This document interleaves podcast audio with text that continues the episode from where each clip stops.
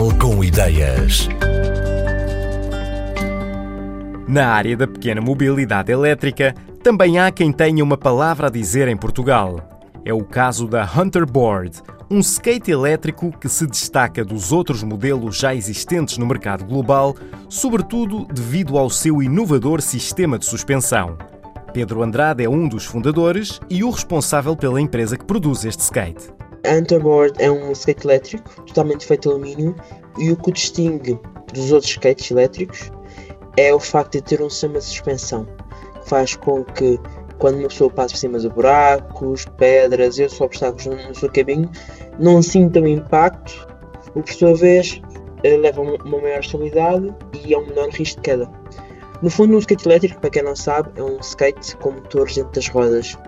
Temos um comando, também feito de alumínio, que tem uma rodinha e se empurra para a frente para skate andar para a frente, puxa-se para trás para travar e para fazer marcha atrás.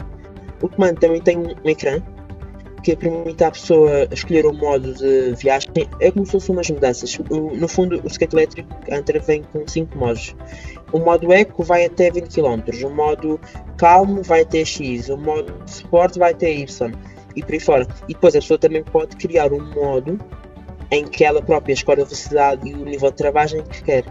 E também há um modo de chuva para evitarmos escorregadelas.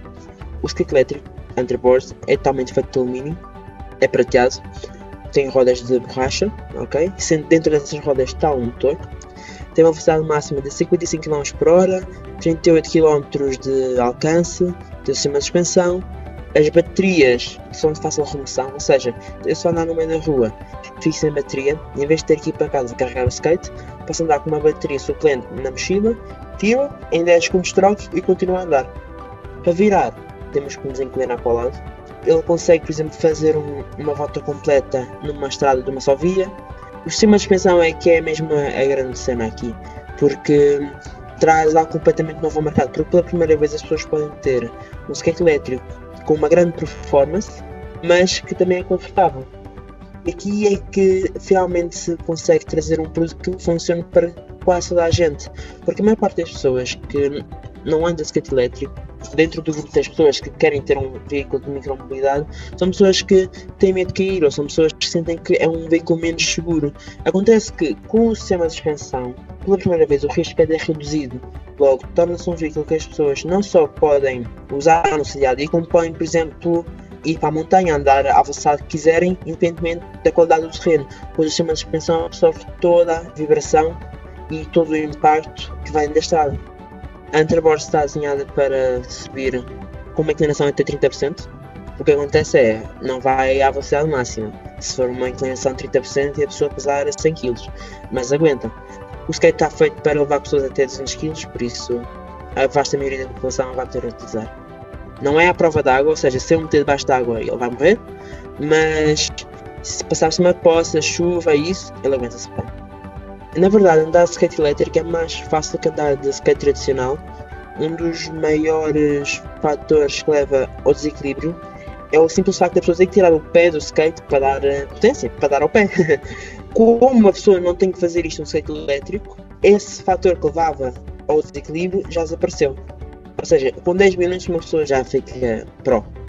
No que toca a melhorias, em princípio vamos conseguir eh, reduzir eh, o peso de 9 kg para 6.8 nas próximas semanas. Isto tem a ver com a mudança do motor e as pessoas que receberem o skate já vão receber com esta melhoria. Isto é um veículo que eu vou querer levar na mochila, é um veículo que eu vou querer levar debaixo do braço, é um veículo que eu vou querer levar escadas acima, escadas abaixo. Logo, eu preciso que ele seja o mais leve possível. E isto, no final do dia, proporciona uma experiência muito melhor ao utilizador do que andar com um veículo super pesado. De 9 kg para 6,8 e no futuro a Hunterboard pode tornar-se ainda mais leve. É uma das ambições de Pedro Andrade, responsável e cofundador da empresa que tornou esta ideia realidade. A primeira fornada de skates elétricos esgotou em menos de nada. 50 unidades, quase todas elas direitinhas para mercados estrangeiros. A produção da Hunterboard está centralizada em Portugal. E apesar de alguns obstáculos adicionais trazidos por essa opção, Pedro Andrade abraça esse desafio e lembra a importância de empresas como esta no desenvolvimento da economia do país. Os mais aventureiros, que se veem a subir para cima deste skate elétrico, encontram toda a informação em hunterboards.com.